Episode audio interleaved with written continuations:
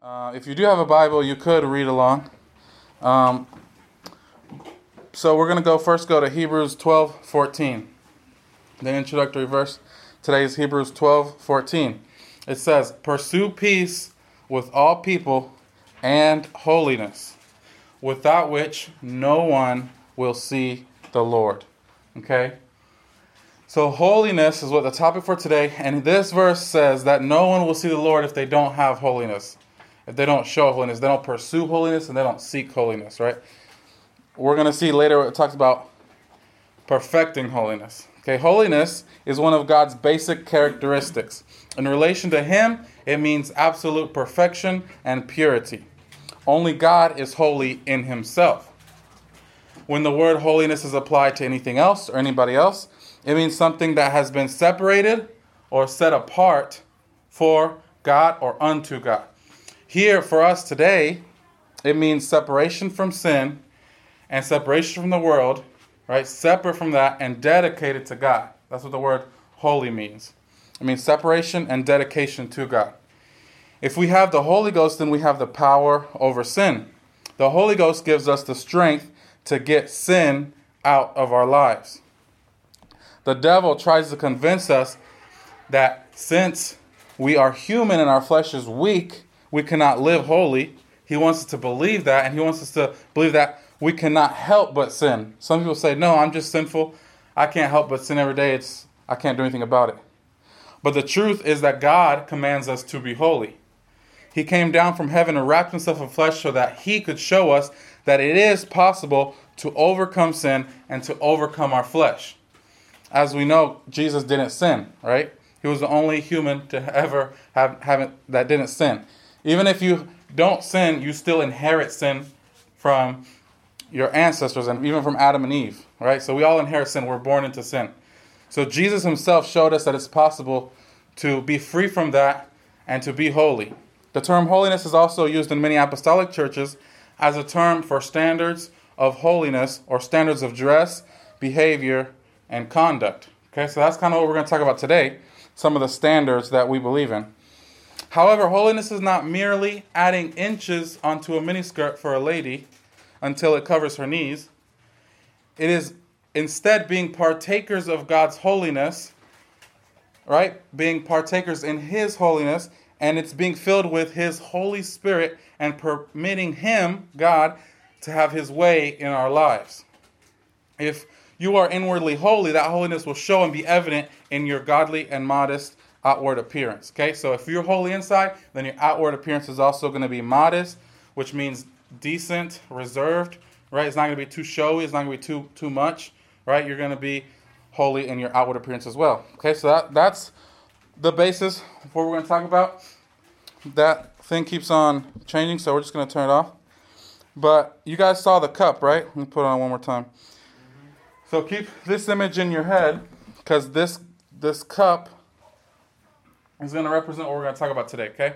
What's included? It's just dirt and sin. Okay, we're going to talk about that in a little bit. All right, let's read Matthew 23 25. Matthew 23 25 says, and that's what this is speaking of. Woe unto you, scribes and Pharisees, hypocrites, for you make the outside of the cup and of the platter. You clean, sorry, you clean the outside of the cup and the platter, but within they are full of extortion and excess. Thou blind Pharisee, cleanse first that which is within the cup and platter, that the outside of them may be clean also. Okay? So keep that in your mind. We're gonna we're gonna tie it in at the end. So here Jesus says to clean first the inside of the cup, and the outside may be clean also. Right? Once you clean the inside, it's going to show on the outside.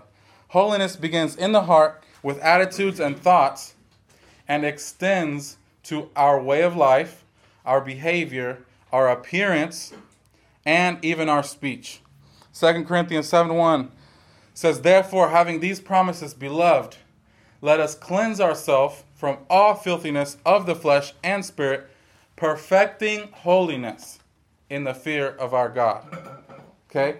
That means that we should always try to be more perfect and more perfect and more perfect every day. Perfecting holiness, right? We're not going to be holy all at once. It's going to, it's going to be a process. But we should never tr- stop trying to be more holy, right, and closer to God. Another definition of holy or holiness is to be like God, right? Because God is holy. So we should be perfecting holiness in the fear of God. That means the respect of God. If you if you respect God and, and you know that certain things that we do He doesn't like, then you're going to obey and not do those things, right? And we're going to get more into that today. Also, 1 Peter 1 13 says, Therefore, gird up the loins of your mind, be sober, and rest your hope fully upon the grace that is to be brought to you at the revelation of Jesus Christ. As obedient children, not conforming yourself to the former lusts, as in your ignorance, but as he who called you is holy, you also be holy in all your conduct. Because it is written, Be holy, for I am holy. Right? That's what the Bible says. That was God speaking. Be holy, for I am holy. Okay, so today we're going to talk about a few examples of things that we should not do as Christians. And the things we talk about today are what our pastor has always preached, right? There's nothing new, as what has been brought down from generation to generation of apostolic uh, preachers. And there's a biblical basis for each one, okay? It's not only a UPCI thing, it's a, there's a biblical basis. And another thing is let's never compare our church with any other church. Our church, along with the UPCI, gets our convictions or our beliefs from the Bible and from the original beliefs and teachings of the apostles that walked with Jesus. Okay, it's not just someone who said, "Oh, we're going to do this," right? That's kind of how the Catholic Church started. They just started. Someone just started writing. This is how it's going to be. We're going to do this, this, and this. And if you don't do this, you can't go to heaven. If you do this, you're going to go to heaven, right? They just started making stuff up. That's in the history books. Okay, but that's not how our apostolic doctrine came about, right? That's why we're called apostolic because we believe what the apostles believed, which were directly they were directly taught by Jesus when he was here on earth, when he was walking among us. All right, so we shouldn't compare ourselves. If if you see someone, even in your in the in your own church, even here in this room, or anyone here at church, let's not compare ourselves. Right? Don't say, "Oh, how come he does this and do, and does that?" We should when we talk about holiness, we should all look at ourselves. Right? We should look at the man in the mirror first. right? and not say, not compare, not point fingers, not look at anyone else, the Bible says that if you're if you're trying to look at someone else and look how they are, you should first take the stuff in your eye out, right? If you want to help someone, if you want to say, "Hey, you have something in your eye," but you have a big old thing in your eye, or you got to first take out this thing in your eye, right? So we first have to look at ourselves before we compare. Okay. So now, how can we practice, or how can we put holiness into practice? Okay. We can talk about holiness all the all night and say what it is, right? But let's be practical. How can we actually do it? What does it actually mean for a day to day life? First, we're going to talk about how we should get rid of worldly entertainment in our lives. Okay? What we do in our free time and how we entertain ourselves can directly affect our holiness and our relationship with God. Okay? We all want to be entertained right? That's something that the flesh wants entertainment, right? You want to be happy, you want to have fun, okay? We love to just sit down and watch something, right? Not not think too much, just just relax, sit down, watch a movie, get on the internet, listen to music, right? That's what our flesh wants. And there might not be anything bad in that. Because there are many good and godly forms of entertainment, but most forms of entertainment that the world uses are sinful and not holy in any way. All right, we're going to get into that. 1 John 2:15 through 17. 1 John 2 verse 15 says, "Do not love the world or the things in the world. If anyone loves the world, the love of the Father is not in him. For all that is in the world, the lust of the flesh, the lust of the eyes, and the pride of life, is not of the Father, but is of the world. And the world is passing away, and the lust of it, but he who does the will of God abides forever. So, what does that mean? Who can raise their hand and tell me what that means in their own words? Do not love the world or the things that are in the world. Someone raise their hand and let me know, or just say it. You guys can do it. What does it mean to not love the world? I love it, man. Austin? Um, don't do the things of the That's right. Don't do the things that the world does. Right, Jeffrey? Um, do not stick with the stuff of the world. Say it again. But do not stick with like like friends that come to the world. Yeah, don't stick with people. Don't hang out too much with certain people that are in the world and they're doing worldly things, right? That's true. Then, if we read James 4, verses 4 and 5, it says, Adulterers and adulteresses, do you not know that friendship with the world is enmity with God? Whoever therefore wants to be a friend of the world makes himself an enemy of God. Or do you think that the scripture says in vain, the spirit who dwells in us yearns jealously? Right? It's saying that if you want to be a friend, that means a friend is someone who's always with someone else, right? So if you want to be a friend of the world, that means you're going to always be with the world, always going to be doing things that the world, right? And not doing godly things, but you're going to be doing things in the world and that belong to the world that aren't of God. And it says that the spirit who dwells in us yearns jealously. That means that God is a jealous God and his Holy Spirit is jealous. So if we have the Holy Spirit, we can't be in the world doing things that are not of God because God is a jealous God. He, he doesn't want to share us, right? He doesn't want us to worship the world and worship Him. That doesn't work, right? God is saying, don't love the world and the things that the world loves, because if you love the world, then you don't love me. You can't love both things. The Bible says you can't serve two masters. So, what does it mean to love the world? Like I said, like I was saying, love is what we give time to. Right? If you really love someone, you're going to give them time, right? So you might you might say, "Oh, I don't love the world. I, you know, I just every now and then I'll do this and that." But if you're spending time doing something, if it's taking up a good chunk of your time, then you love it whether you like it or not, whether you, you say that or not. So you can ask yourself, how much time do I spend on my phone? How much time do I spend watching Netflix? How much time do I spend on YouTube? And I know, at least for me, that's a good amount of time, right? I don't really get on Netflix, but like YouTube, YouTube has a bunch of videos. Some of them are even educational. Uh, some of them are even Christian, right? Good videos. You can watch preaching and stuff, right? But if you're spending your time watching videos that don't glorify God, and let's say you watch three hours of videos and then you pray for like two minutes right before you go to sleep, and that's it. So it's two minutes where you're doing something with God versus three hours or more you're doing with the world, right? With things that don't glorify God. Some things aren't really bad, but if they're taking your time, then it doesn't glorify God. And little by little, you get away from God. You start getting away more, far, far, far away. Before you know it, you're doing things and thinking things, and we're going to talk about that. You might ask yourself, what's so bad about the world? There's things that aren't really bad about it, right? But verse 16, we read in 1 John 2 16 says, For all that is in the world. So it's literally saying, these, this is everything that's in the world the lust of the flesh, the lust of the eyes, and the pride of life. That's everything bad that the world desires and that is not of God. God hates those things. And if we love them, we cannot love God. We are actually enemies of God. Okay? So we're going to talk about lust of the eyes. And lust means desires. Okay? So if you guys didn't know, lust, that word lust in the Bible means a desire. But it's usually used to mean a de- desiring something you shouldn't have. Okay? Because you can lust for a piece of cake, right? But but it's usually lust for something you shouldn't have, right? And the Bible talks about that. Okay?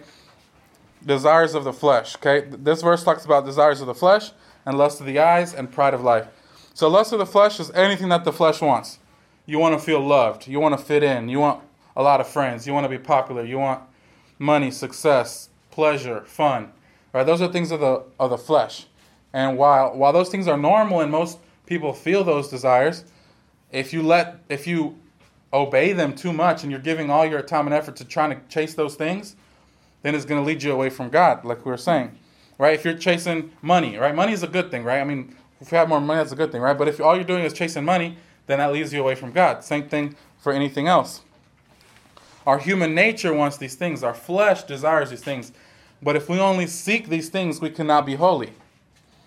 All right? And then the second part is we're going to focus a little bit more on it. And we talked about this the other day when we had circles. There was only a few guys in here, but I wanted to say it for all the guys. Just this part is very, very, very important. So if you don't listen to anything else I say, listen to this.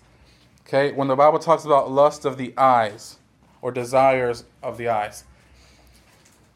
Again, that's seeing something and wanting it, knowing that you can't or you shouldn't have it.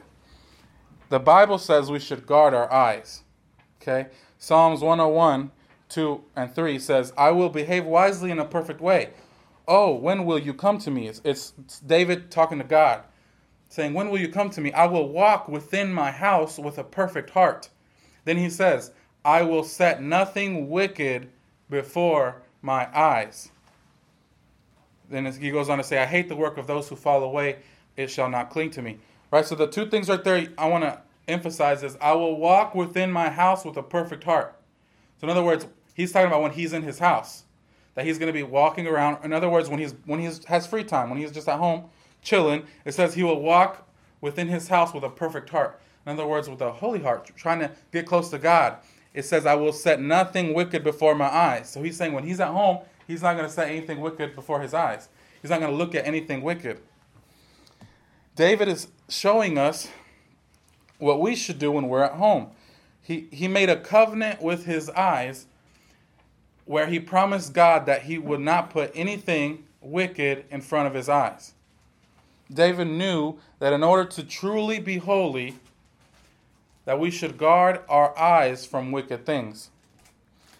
Matthew 6, verses 22 and 23. The lamp of the body is the eye. If therefore your eye is good, your whole body will be full of light. But if your eye is bad, your whole body will be full of darkness. If therefore the light that is in you is darkness, how great is that darkness? So it's saying if the only light in you is darkness, if there's nothing else but darkness, then how great is that darkness?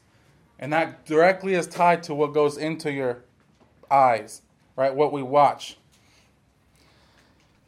There was an article in one of the UPCI magazines, which is the IBC, Indiana Bible College magazine. It's, it was called Intoxicated with Babylon. I think it was like last month or this month. It was called Intoxicated with Babylon. It was very interesting. It was talking about how we can get intoxicated with Babylon. What is Babylon? Babylon was an ancient city that rose to power in the Old Testament and eventually invaded Judah, which were the Israelites, destroyed Jerusalem and the temple, and took many Jews to Babylon as captives. So Babylon represents worldliness, it represents sin and idolatry that can enslave us and control us. All right, that's Babylon. So we can easily become intoxicated by what we allow into our lives. Babylon can make us slaves just like it did to the children of Israel. Okay? In the Bible, Babylon, in Revelation, it talks about that. It says Babylon is like a woman, and it describes her, and it says she's, it's crazy what it describes. It's like a beast with like um, different multiple heads, and it, it's really scary, and it says she's dressed in scarlet, and it just means it's just talking about sin. It's talking about all these all the bad things in the world, right? That can enslave us. And I think Babylon is directly tied to entertainment because back then they also loved entertainment and they forgot about God. That city was a it was a not a Christian city. It was um, the people that worship different gods. Okay, so what kind of entertainment is controlling you? Let's all ask ourselves that. What kind of entertainment is controlling us? What is entering in your eyes and putting you in chains spiritually? Okay, what kind of entertainment are you letting constantly into your life and through your eyes? And we don't have time to talk about every little bad thing, every little instance or things we can watch, but you have to ask yourself does this glorify God? When you're spending one hour, two hours, three hours, four hours doing something, ask yourself does it glorify God? Right? For instance, video games. I mean, some video games aren't bad at all, right? Some of them are, some of them aren't. But one hour playing a, a racing game, that's not bad. Playing FIFA, playing Madden, right? That's not bad. But once it gets to two, three, four, five, six, seven, eight hours, and you're not doing anything else, right? Then that's where you're in your flesh. You're you're not thinking about God. Your your your time is wasted pretty much, right? Because you can't really get anything from that unless you're like a professional gamer and even then, those gamers can get, can be popular for one second, and then someone else is better than them two weeks from then, and then what happens to them, right? That's something very uh, temporary. right? What happens when a new game? What happens when that game doesn't isn't popular anymore, and they come out with another one? Then you're not good at that other one, right? So it's just something maybe to pass the time for, for a little bit, but it, we can't let it control us. And then if you're watching something, video games, movies, videos, on Instagram, wherever, if it's something dark or it has to do with demons or vampires, zombies, monsters, if it has to do with greed, fame, murder, infidelity, or scandals, if it's filled with bad language and profanity, it doesn't glorify God. And it should not enter in through our eyes, right? As Christians, we can't sit down and be entertained by sin, right? We shouldn't do that. Even if our flesh thinks it's interesting or, oh, wow, this is such a good show, but it's just everyone cheating on everybody, all these love triangles, and, and people killing other people. That's not good, right? It's one thing to come across sin, just come across it at school, or see something that you know is bad because it's just in front of you and there's nothing you can do about it, right? When people are sinning at school or whatever, or when people are talking about certain things, or when you're walking down the street or whatever. But it's totally different when we're watching, sitting down and watching sinful things for entertainment every single day, right? When we're doing that on purpose, we're turning it on ourselves. Even after watching things like this just one time, our thoughts start to change. Jesus taught that the eye is the gate to the heart or to the soul of a man, right? The eye is the gate. Okay? It's the most important organ. I don't want you guys to get distracted by that. Our eye is the most important organ that, that we use to get information from the outside world. If our eye is being filled with evil, then our thoughts and actions will also be drastically affected. It is scientifically established that when that what a person sees has a powerful influence on his thoughts and a person's thoughts determine what he is or who he is. Okay? So you are what you think. People say you are what you eat, but we're also eating entertainment, right? It also means what you eat, right? What you put in, what you ingest, right? If we're putting in entertainment, worldly things, then you are what you eat. So you're a worldly person, right? Proverbs 23 7 says, For as he thinks in his heart, so is he. That's literally saying what I just said. As he thinks in his heart, the thoughts that are in our minds and our hearts, so is he. That's who we are, right? If you're constantly thinking about violence, then you're a violent person, right? You can't say, oh, I'm just watching this and yeah, I think about it a little bit, but that's not who I am. That doesn't affect me. It does. Little by little, it affects us. What the eyes indulge in and enjoy is what our entire body, heart, and mind will be filled with, and that leads to sin. Satan knows that the mind is most easily reached through the eye. Satan knows this. The devil knows this. Especially for us guys, right? We're all guys here. Especially for us guys, he tries to bring all kinds of temptation to our eyes to call us to to cause us to fall. What happened to King David? Who can raise their hand and tell me what happened to King David? Women. A specific woman, right? He fell. He was King David. He was already in power. He was the one they talked about that slayed thousands of people, right? He was King David. He was God's, the Bible says he was after God's own heart. He had an amazing relationship with God. But even someone like that was still able to fall because of something that entered in through his eyes. The Bible says that he was not doing what he was supposed to do. He was not in battle when he was supposed to be in battle. He was by himself in his room or his temp or his uh, palace, and he looked out of the balcony and saw a woman bathing. Right, so it was the first thing that he did was he saw something, right? It entered into his eyes. And that led to, the, if, if you read the Bible, it led to adultery because she was married and he wasn't married. And then even to murder. He had, he had her husband killed and, and the, he put him on the front line so that he would be killed. Or purposefully so that he, he would be killed so that he could kind of, she could be his wife, I guess. But that, he was trying to fix it, but he couldn't fix it. And then, but we all know that he repented, okay? So, so even though that was very bad and it brought him a lot of pain, and there was a lot of bad things that came out from that, right? Even his son, things happened with his son, blah blah. Um, he was still able to repent and be, and God was, and God forgave him because he did it from a genuine heart. He he asked God for forgiveness in a real way. He wasn't just like, oh, My bad, right? He he really did. And you read Psalms, it talks about it. Psalms 51 is one of my favorite chapters. He talks about how that was literally his prayer, asking God for forgiveness. He said, "Create in me a clean heart, O God, renew a right spirit within me." He was, he was asking God to cleanse cleanse him from all of that. Okay. So we're talking about the, the eyes, right? The eyes, things getting into our eyes that could lead us to have certain type of thoughts that could lead us to sin. Okay, now we can talk about the same thing. Same thing that we talked about is very similar with things that enter in through our ears, right? And Chris is going to talk about a little bit about that as well. But I just wanted to quickly mention music. Music is very important, right? What we let in through our ears is the same thing. It goes in through our ears into our brain, and that affects us. If a song does not glorify God, then we shouldn't listen to it. Right? Plain and simple. What you should ask yourself is Is the artist of this song someone that, that I would want to be like? Are they someone that I would want to be? Because what their creation, the music they made, is them, right? They put their their time and effort and even them into that music. So if we're putting that into us, that's kind of like putting them into us, right? We're and if the person who's singing that song is not someone who you, who you should try to be, if they're not a good role model, then, it, then you should listen to that song.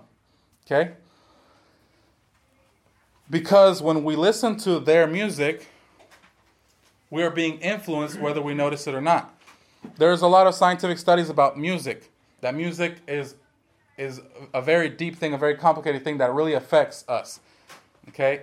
It changes the way we think. If you're sad and you listen to a, a really sad song, you're gonna get even more sad. Or if you're just like whatever and you want to be happy, you listen to a happy song, you get happy, right? When I go to the gym, I put in like upbeat.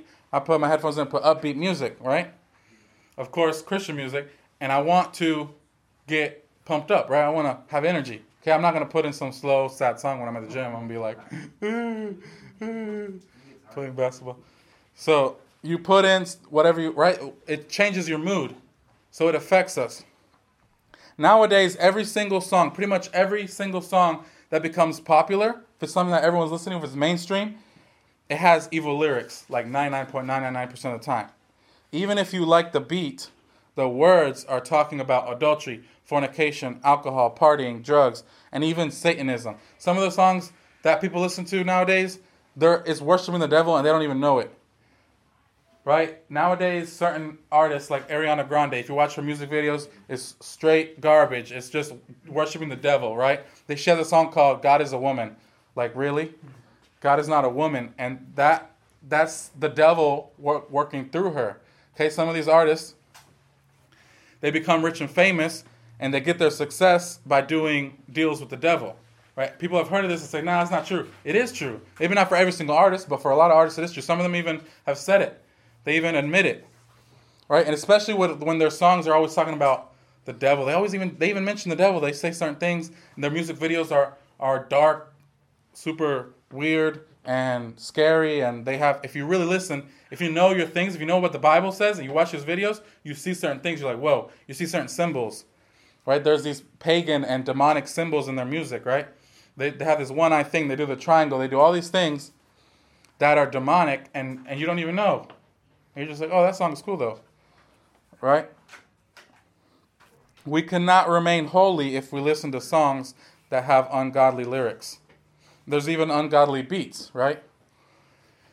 So we should be very careful with that. And that's something that every guy struggles with, even some even girls because everyone likes music. You know, something I struggle with because I like music, right? I'm a drummer, I'm a musician. I love music. So when I hear a cool song, it makes you want to listen to it, right? It, it attracts you. But the devil knows that. We all know, I hope you guys know, that the devil was in, in charge of the music.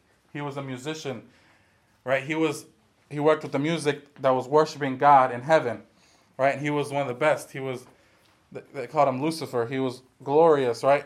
He was beautiful. But the all that got to him. That's why musicians and music, if you play music, it gets to you. Sometimes if you're so good at an instrument or singing or whatever, it gets to your head because you're like, "Oh wow, I'm doing this. It's me." Right? But but God created music. And it should be for his glory. So every time you if you listen to a song, you ask yourself, is it talking about God? Is it worshiping God? Is it a godly song? If not, then we shouldn't listen to it. There's there's some. My dad talks about how there's some even Christian songs that aren't good, which is true. If a Christian song is talking about tr- the Trinity or it's talking about other things, or if they say they're Christian but they're not talking about God at all. Some rappers say they're Christian but they don't talk about God. They don't even mention God. Nothing. It's just about their everyday life and they just don't cuss. So they're oh I don't cuss so I'm Christian. No, that's not true, right? If a song doesn't build you up, edify you, if it doesn't make you want to worship God, if you can't while that song is playing worship God during the song, then it's probably not a good song and you shouldn't be listening to it. And it's something that we all need because music is all around us. It's something tough, right? Nobody wants to hear this. They're like, man, but I like this type of music, whatever. There's even good music, classical music. You might say, oh, but that doesn't really glorify God, but how is classical music bad? And yeah, it might not be. It might not be bad, right? Classical music. But that's why you have to ask yourself, do I want to be like this artist? Right? And most people that make classic music, they're not bad people, right? So that might be fine for you, right? But you don't know, you don't really know who those people are.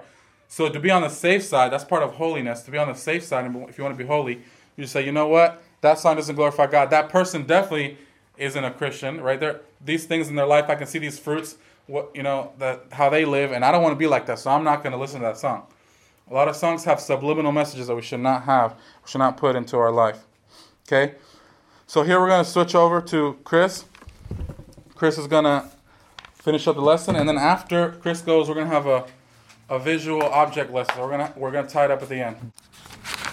So today uh, we're going to be talking about holiness, and the subject that I'm going to be talking about is speech, what you say, and uh, your body or the temple of God. Right. So I think uh, this is what separates the boys from the men.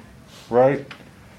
So we already know that we have to get baptized and receive the Holy Ghost, right? So you get baptized as a decision that you make, right? I'm going to get baptized because I want to make my life, live my life straight.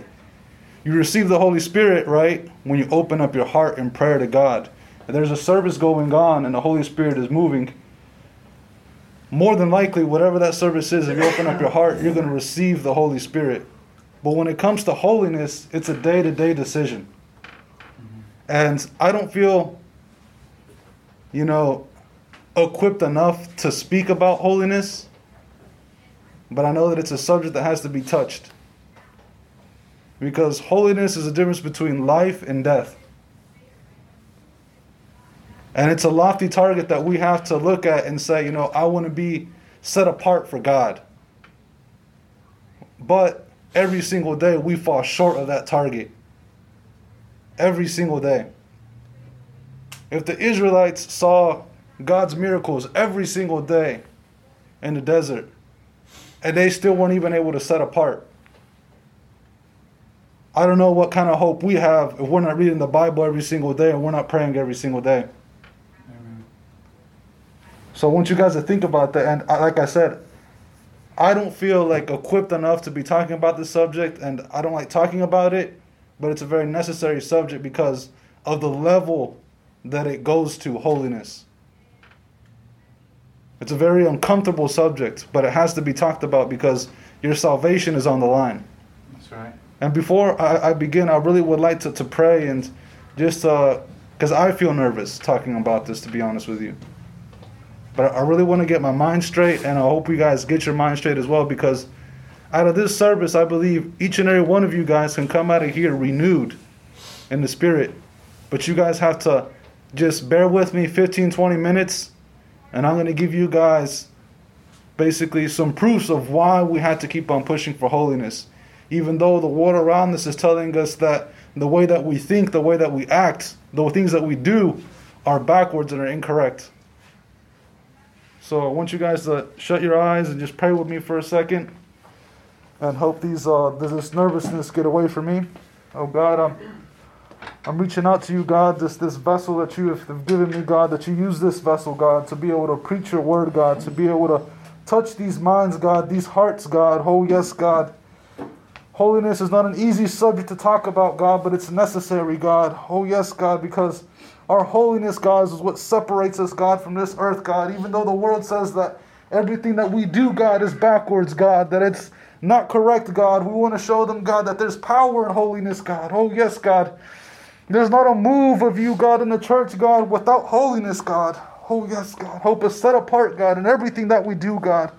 Let us keep in our mind, God, in our hearts, God, and wherever we go, God. We got to be the difference, God. We got to set apart completely, God. Oh, yes, God. Oh, yes, God. In the name of Jesus Christ, amen. So,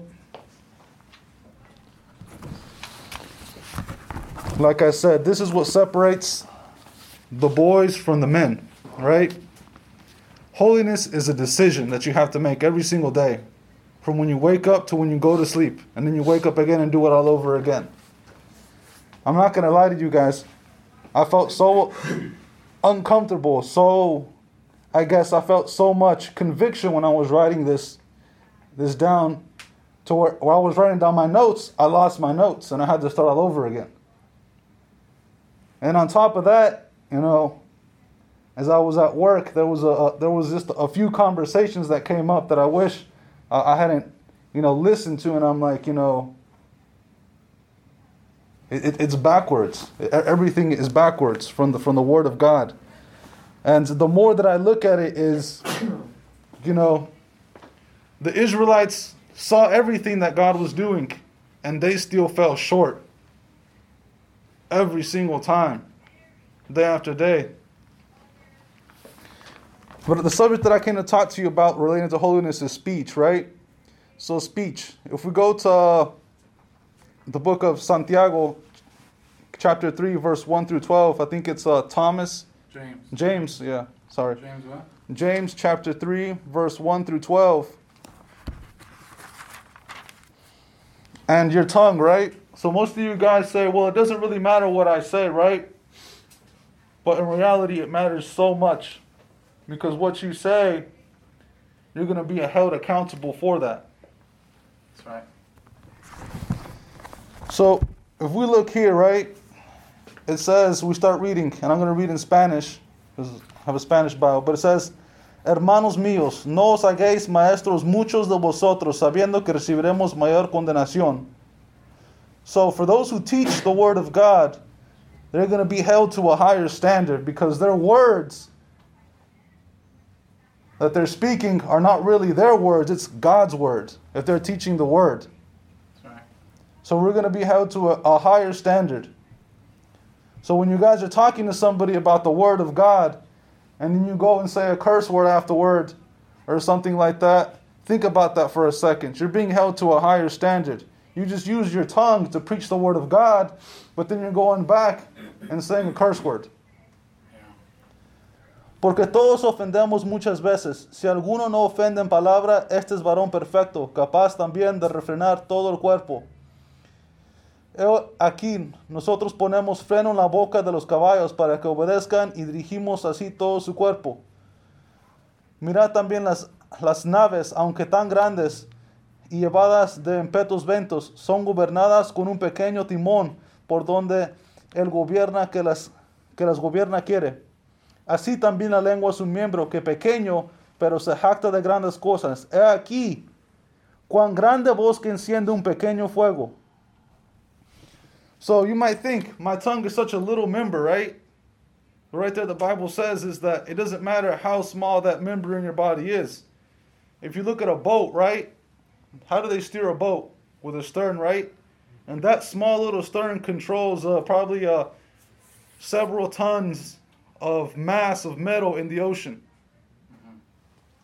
And that can either, that little thing there can either make the boat sink, crash and sink, or it can take it to where it needs to go. But that one thing controls the whole ship. So look at your tongue, how small it is, but it's telling us that for the man is able to control his tongue, he's able to control his whole body. How many times when you slammed your foot against a door or stepped on a Lego or something like that, your first reaction was to curse? Right? I want you guys to think about that. Or how time when you slammed your your hand against the door or something like that, your first reaction was to curse. Right? You can't really control it, right? It's just an, a reaction that you get. You get hit, and like the first thing you think is, oh, you just blurt out a bad word, and you don't really think about it, right? But imagine if you can control that, the Bible says that you can control the whole body. Y la lengua es fuego, un mundo de maldad. La lengua está puesta entre vosotros miembros y contamina todo el cuerpo y inflama la rueda de la creación. Y, ahí, y ella misma es inflamada por el infierno. Porque toda naturaleza de bestias y de aves y de serpientes y seres del mar se doma y ha sido domada por la naturaleza humana. Pero ningún hombre puede domar la lengua, que es un mal que no puede ser refrenada, llena de veneno mortal. Con ella bendecimos al Dios y Padre, y con ella maldicimos a los hombres que están hechos de la semejanza de Dios.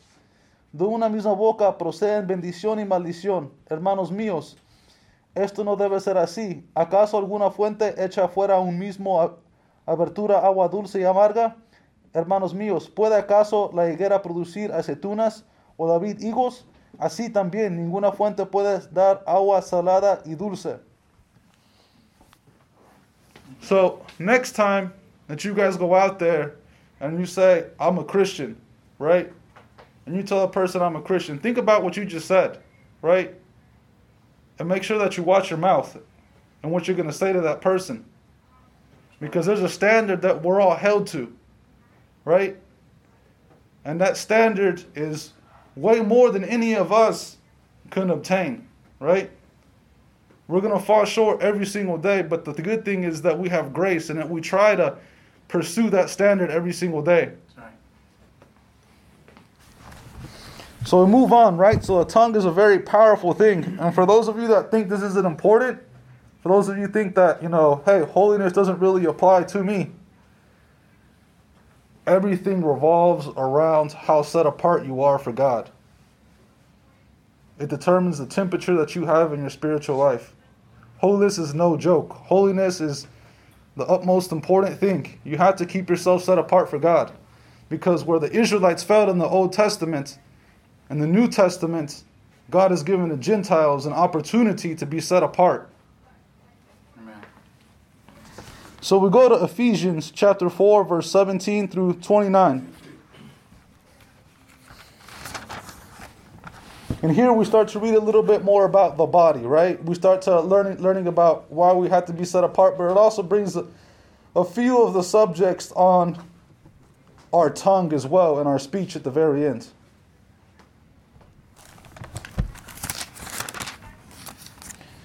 So Ephesians chapter 4 verse 17 through 29. So it's a lot of text, but Maybe we can do popcorn reading. I can put it on up there. Or you want to just go through? I, I just want to want to go through it. All right.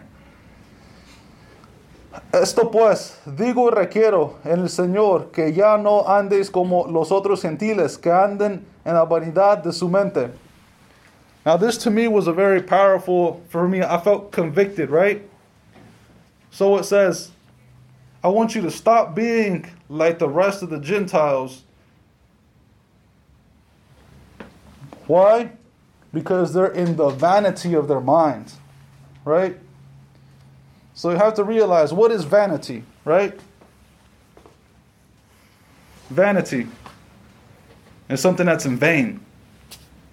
It doesn't really matter.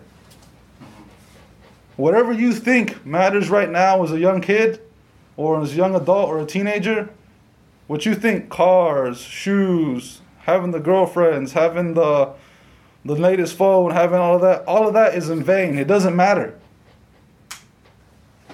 You're worried so much about the earth and this physical place that you're not worried about the things that are higher, the things that are holy. So, right there, God is asking us think about more than what you see. Think about the things that you can't see. Think about the holy things. Think about me, because I am holy.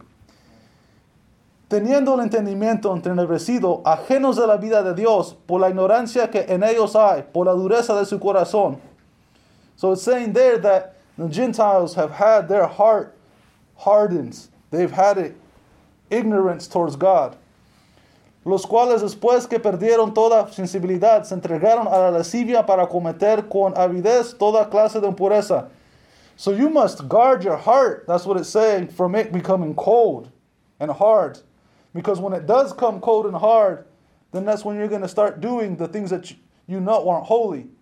you're going to lose sensibility and you're going to go into the lust of the flesh. Mas vosotros no habéis aprendido así a Cristo, si en verdad la habéis oído y habéis sido por enseñados conforme a la verdad que está en Jesús. So you guys right now are being taught the word, right? Me myself, like you know, I have to watch my own back. I have to make sure that I'm doing right by God, that I'm doing everything correct, that I'm staying holy. And I'm teaching you guys the word. But being holy is your decision. I can't make that for you. Your parents can't make that for you. So I'm teaching you, I'm giving you the tools necessary so you guys can be holy.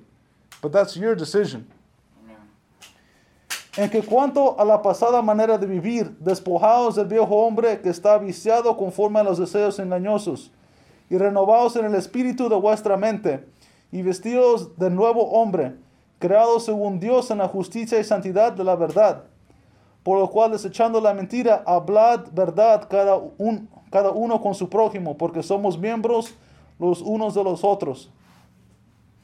So right there is telling us that, you know, whether I like it or not, we all have a sinful nature, right? It wasn't that we sought out for it, we were just born with it, right? So every single day, we have to wake up and be a new man every single day. Not be the man that you were yesterday, but be a little bit better every single day that you wake up. Amen. Put on that new man. So you also have to, when you talk right here, it goes back to speech. You have to not lie. You have to talk with the truth with your brethren. Because we're all part of the same body of Christ, right? So what I interpret that that is, right? So being holy for men is being is, is a little bit different the struggles for a woman, right? So what's wrong with saying, "Hey brother, I'm really struggling with this. Can you help me out?" You know? Because more than likely they're going through the same situation that they are as a man. So don't lie to your brother and tell him, man, everything's all fine when you know it's not right. Because if one part of the body is aching in your body physically, that means that the whole body is aching. So be truthful with your brother. Speak out to him. Reach out to a brother that you have confidence in and say, hey, I'm having trouble with this. You know, what do you advise me to do? Have you been through this before? That's what I interpreted it as.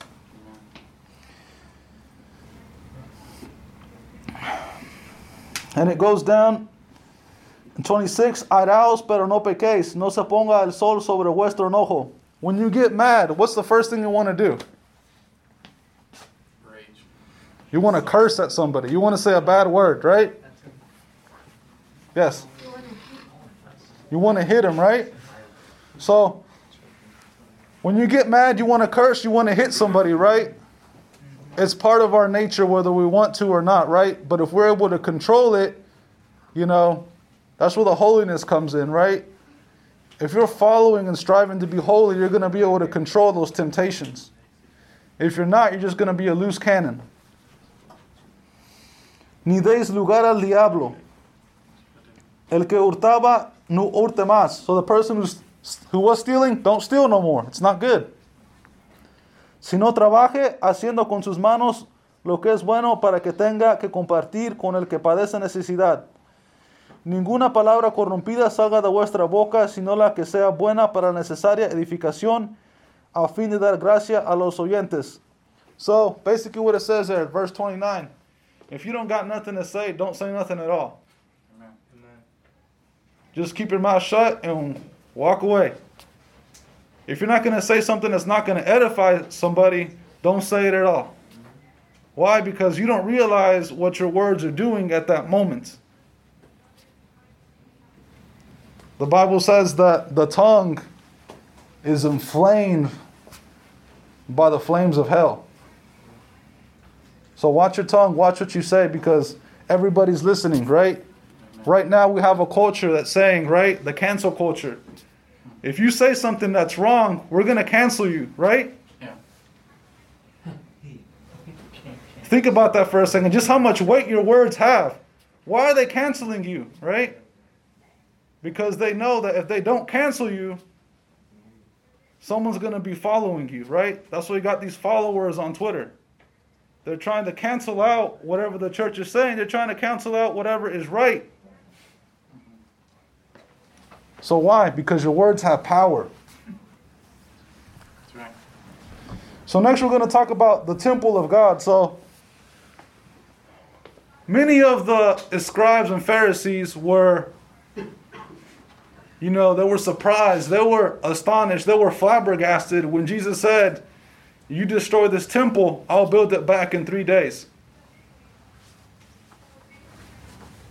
The temple of God for them was something physical. Physical, like, you know, like a building, right? But they didn't understand that the body was a temple of God. By taking care of your body and everything that's on it, it's pleasing to God. It's part of being holy, right? So when you tattoo your body, you're humiliating yourself, right? So every single time that you read in the Bible, God was trying to cure somebody, right? You know, usually like the man that sent all those demons from his body to the pile of pigs that was in the farm, right? It said that he had scratches all over his face. The spirits were making him scratch his body, hurt his body, right? So when you mutilate yourself, you humiliate yourself, right. right? And at that time, like anybody that was like, you know, mutilated or something like that, they were considered like, you know, hey, you know, there's probably something wrong with that person, you know, probably some disease, something this happened.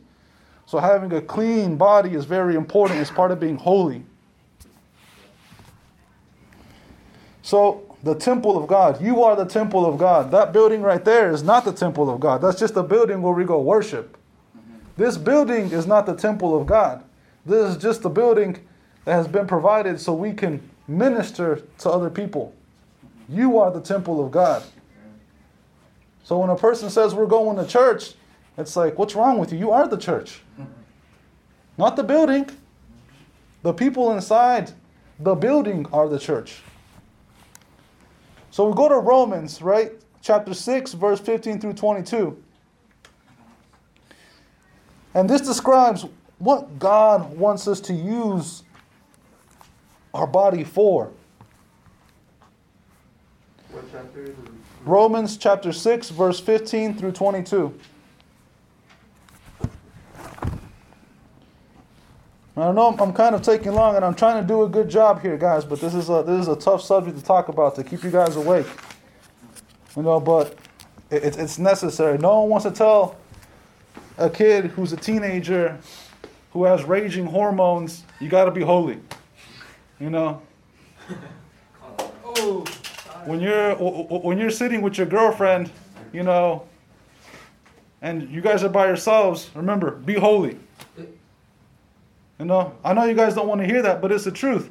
Because I'm not carried, I'm not worried about the vanity of life. I want you guys to look further beyond that to things that are eternal. So we go, chapter 6, Romans chapter 6, verse 15 through 22. I don't think there's a true. Oh wait. Yeah. Sorry. you said Romans, right? Yeah, chap- Romans chapter 6, verse 15 through 22. Come on, Yobo. ¿Qué pues? Pecaremos porque no estamos bajo la ley, sino bajo la gracia en ninguna manera. So, you guys know what grace is, right? You know what grace is? What is grace? Let me give you a, a, a, a- a- an example. Hit my hand. Okay, let me give you five dollars because you hit my hands. Here you go. That's what grace is, mm-hmm. right? You've been forgiven, but you can keep on, you know. You say I'm sorry, right? And then I give you five dollars. Keep on doing what you were doing. That's what grace is. That's what grace is like. Yeah. Give me my five dollars. Happy to. right? So how happy did you feel that you would have cut the five dollars, right?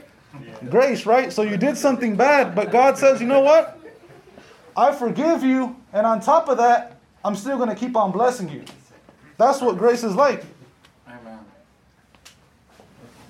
So, the apostle says here, we're not under the law anymore, right? Because the Israelites had laws. So that means that if you broke the law, there was punishment, right? But when you're living in grace, everything can be done, but you'll be forgiven, right? But he says, just because we know we're going to be forgiven because there's grace, doesn't mean we should be freely sinning. That's right. We need to still keep on, grab on to holiness. ¿No sabéis que si os sometéis a alguien como esclavos para obedecerle, sois esclavos de aquel a quien obedecéis?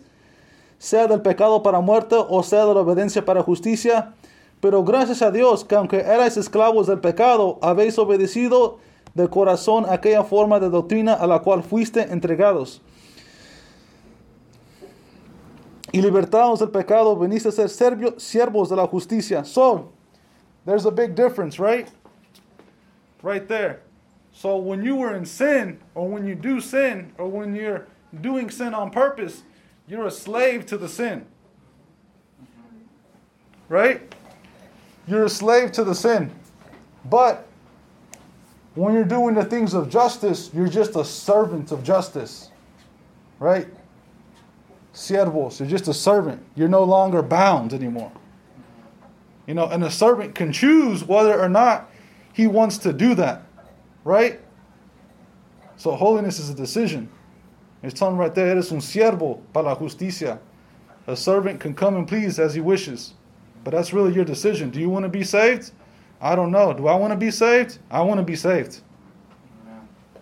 And I make the decision to walk in holiness. But if you're sinning, you're a slave to that sin.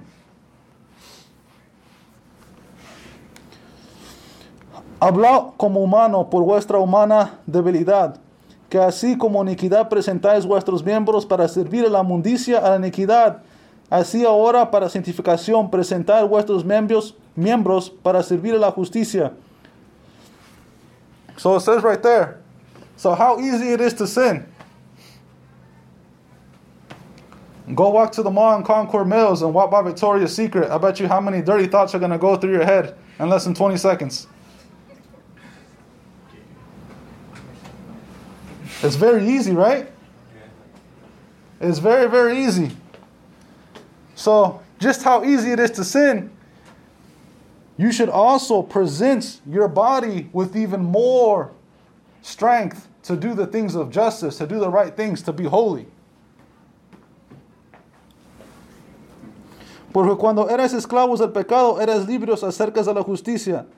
Pero qué fruto tenías de aquellas cosas de las cuales ahora os avergonzáis? Por el fin de ellas es muerte. So you keep on sinning, you're going to die in sin. That's what it's saying. And basically, when you're committing sin, you're not doing it out in the public of light where everybody can see you, right? When you're doing sin, you're keeping it in secret. You know, you're keeping it behind closed doors. Pero qué fruto tenéis mas ahora que habéis sido liberados del pecado y hechos servos de Dios, tienes por vuestro fruto la santificación y como fin la vida eterna. So right there is giving you the recipe, right? If I'm holy, right, and I decide to do holiness, holy things every single day, I will have salvation. So we go on to another verse, right? I only got two more verses, so don't get antsy. So we go to 1 Thessalonians chapter 4, verse 2. So this is where I kind of scratch my head because everybody's looking for the will of God. What is the will of God in my life? Should I buy this car? What is the will of God in, in my life? Should I marry this person, guys? Should I be dating this person? Is it the will of God in my life? So this is when I stopped scratching my head when I read this verse. It's just that sometimes, you know, we don't come across verses until it's that time of the year. So First Thessalonians chapter 4, verse 2 through 8. I'm just going to read. So for those of you guys that are wondering, what is the will of God in my life? We're going to read it right now. Porque ya sabéis que instrucciones os dimos por el Señor Jesús Pues la voluntad de Dios es vuestra santificación, que os apartéis de fornicación. Fornicación. It says there, the will of God is our sanctification. Everything else is vanity. Everything else that you think matters is vanity. The will of God is that you sanctify yourself and that you separate yourself from fornication, right? So it's not just talking about just physical fornication, having sex out of marriage. It's talking about actual spiritual fornication as well. Stop fornicating with other things that are not of God. Stop fornicating with Instagram. Stop fornicating with Facebook. Stop fornicating with Netflix. The list goes on and on.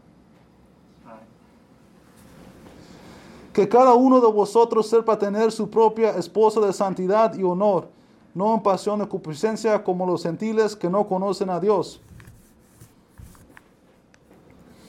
Ni que ninguno agrave ni engañe en nada a su hermano, porque el Señor es vengador de todo esto, como ya os hemos dicho y testificado. Pues no nos ha llamado Dios a humidicia, sino a santificación. So there we go. So it's telling us don't fornicate like the world fornicates with other things. God has called us to be set apart. Así que el que desecha esto no desecha a hombres, sino a Dios, que también nos dio su Espíritu Santo. So when you guys are doing something bad, you know, you might say, well, I'm going against Nick, I'm going against what my pastor says, I'm going against what, what Chris says, and I really try not to bother people at all. You know, because I believe that everybody here is on a different path. Everybody here is at different steps in their life. Even with the hyphen group, I don't really bother you guys at all. You know, just as long as you guys are coming to service, that's you're receiving word. So, with that being said, it says right here that you're not offending your leader. You're not offending the pastor. You're not offending the the chorus if you're not, you know, worshiping God. You're offending God Himself. Right. So everything that you think about, like in terms of, oh, like I don't do this, I don't like that, I don't like this in the church, when the church services happen, you're not, you know, thinking about what God wants. You're thinking about what you want. You're thinking about your vanity. Vain things don't matter to God. So, there's another verse that I want to share with you guys, and this is the last verse. And I know it's the last verse because it's the last verse that I have written right here. So we go to Ephesians chapter 2, verse 19 to 22. Now, this verse right here spoke to me profoundly as well, just like the other one. Because it lets me know from my background as a, you know, what God has given me, the tools, whatever He has given me as an engineer, and let me know just exactly what type of person He's looking for if I want to be a part of the body of Christ. And it spoke to me profoundly because God has given me that understanding of what you need to actually construct something. So we know the will of God, right? The will of God is to what? Eduardo? The, the will of God is what? To be holy. That's the will of God in your life. It says right here. Write it down on your hands. Chapter 4. Yeah, write it down on your forehead just like the Israelites had did, you know, because they didn't have a Bible. You're blessed to have a Bible where you can go home and read it every single day. They had to rely on the priest to read it to them. Pues la voluntad de Dios es vuestra santificación. That's God's will in your life, to be holy, to be set apart for Him. Everything else is just vanity. So, Ephesians chapter 2, verse 19 through 22. Joshua, what's God's will in your life? Uh, being holy. Right? Yeah, that sounds good. You're learning. Yobo, what's God's will in your life?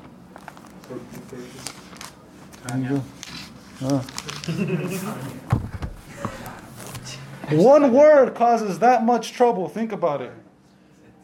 One word causes that much trouble. God is only asking us for one thing for us is to just follow his word, just to be holy, to be set apart for him. And we still struggle with that. Even I struggle with that. The guy who's preaching to you about holiness is struggling with that. Every single day it's a struggle. So Ephesians chapter 2, verse 19 through 22.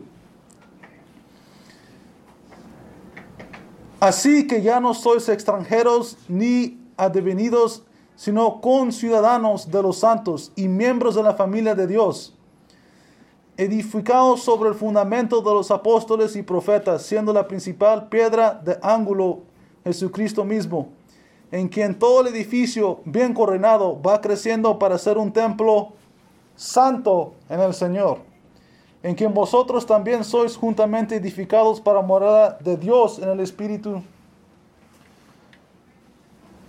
So it's saying there, now that you guys know the word, now that you guys have been baptized, now that you guys have received the Holy Ghost, you guys are no longer Gentiles. You guys are supposed to take in into the promises that God has given us. You know? And hold on to them. And if you want to be a part of what God is building, right? You have to be holy. You have to be set apart. There's a standard that has to be met.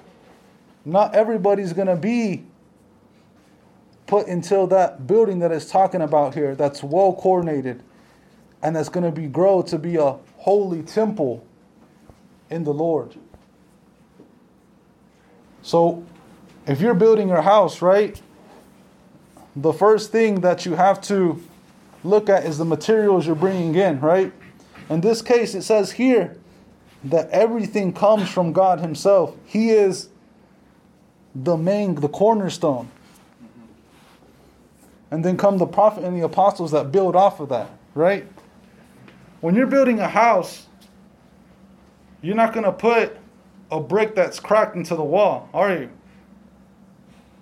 You know, because you're going to be awake every single night thinking about, like, man, like, if that brick really breaks, this whole building is coming down on me when I'm falling, when I'm asleep. I'm not even going to know.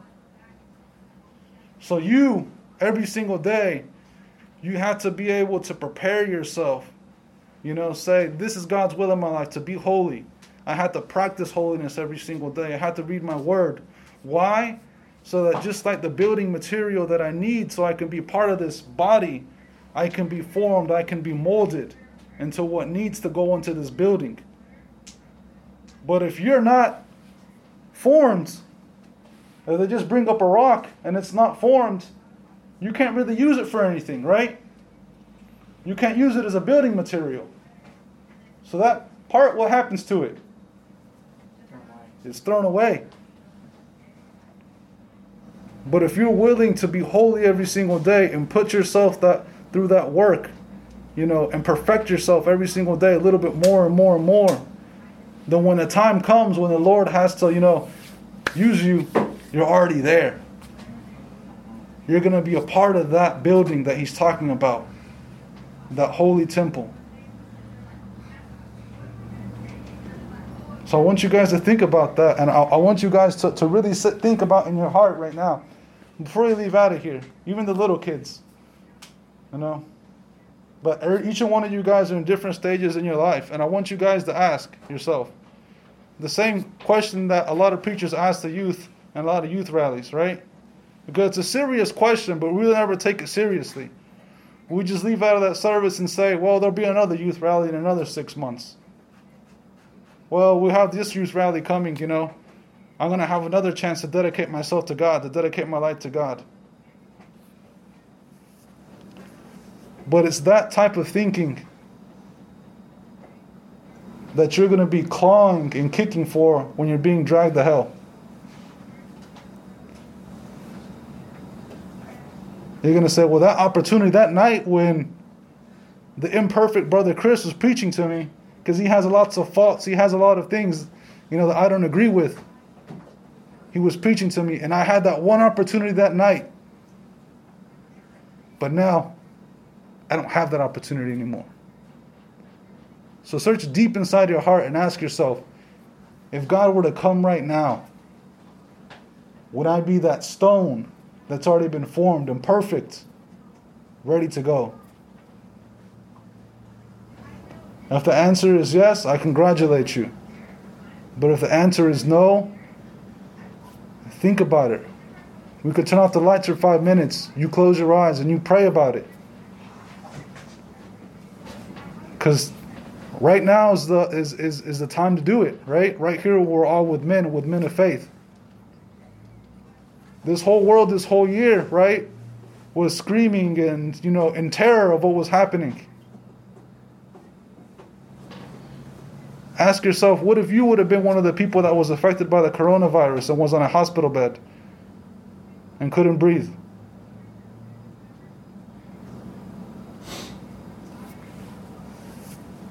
So I, I want to take a few minutes and just pray, just, just pray about it. You know, we can just turn off the lights and just, just pray about it for a bit. Because I, I feel like right now is the time. I guess to finish up, stay where you are. We're going to do a quick little demonstration. So everyone keep that in your head, what we're saying. And just turn around in your seats. Look back here. All right, everybody see this, right? What is it? A ball of. Right? It has some dirt on it. Well, it's not dirt, but it's dirty, right? It's a dirty cup. The Bible always talks about how we are like cups. We're like vessels that the God God can fill, right? But God can't fill a dirty vessel, right? And the verse we talked about at the beginning talks about the verse in the beginning when he got up, Jesus was talking to the Pharisees and he called them hypocrites. He said, Woe to you, scribes and Pharisees, hypocrites, for you may clean the outside of the cup and the platter, but within they are full of extortion and excess. Thou blind Pharisee, cleanse first which is with that which is within the cup and platter, that the outside of them may be clean also. So if you see, it looks dirty, but the outside is actually not dirty. It's the inside that's dirty, right? So when people see our lives, they're gonna see. Eventually, they're gonna see what's inside, right? We could. Some people think that you only have to clean one. Some people say, "Oh, if, as long as we're clean on the inside, it doesn't matter what our outward appearance is." And then some other people say, as long as, like the Pharisees, they thought that they could just clean the outside, what people see, and as long as they're okay on the outside, they look to be fine. The inside's not going to matter. People, people don't see that. But Jesus said here, cleanse first the inside, that the outside can be clean too. So what happens when you put some dish soap on it? And you start cleaning it? I don't even have to clean the outside. If I just clean the inside, the soap gets everywhere. Put some more soap in there, dry it, got all sticky, right? The more you allow sin in your life and you allow it to just stay there before you get out, the harder it is to clean, right? This was here for a long time, so it got all dry and sticky and hardened. So the more you allow it to just sit there and not clean it, it gets even harder to clean it. It's gonna stick, right? But what happens after I just cleaned the inside, but now look, the whole thing is is clean, right? The outside too. If you're washing a dish and your hands are soapy, and if you're washing just the inside, the outside's gonna get clean too. You don't really have to right as much the outside. So, what does that tell us? As soon as we start cleaning the inside, we start really focusing on cleaning our inside, our heart, our thoughts, our minds, our spirit. Then the outside is gonna reflect that. People can see that. People can see, right? Because the Bible says that all things are gonna be seen. Everything's gonna come to light. So if you're if you're trying to hide a sin and thinking that no one can see it, eventually they're gonna see it, right? Like that dirty how it was before. Inside was dirty, and, and you could see it through through through, right? Because God sees it, right? Even if people don't see it, God can see our sin inside of us, and He knows our thoughts. Some people think that oh, thoughts aren't bad as long as you're not doing anything, you're not doing any action, right? But God knows your thoughts, and He wants our thoughts to be clean too. Okay, so that's what that picture was. Now it's just tying it all together that God wants us to clean our inside, that our outside can be clean as well. And that goes with, with holiness on, on the outside, right? Our appearance. That's why our church believes in outward appearance too. Right? It doesn't just matter what's inside, their outside matters too. Okay, you can't be weird looking on the outside and expect people to think that you're pure on the inside, right? Well, people can see, some people only look at your outside and they focus on only what's on the outside, right? But God sees both. But we also need to think about how we appear to other people, right? And we can't cause anyone to fall. That's why women have to dress, dress a certain way. That's how even men have to dress a certain way, because we can't cause other people to fall. Amen? Okay, guys. You guys are dismissed. Um, try not to, I don't know if they're still in here. Try not to make too much noise.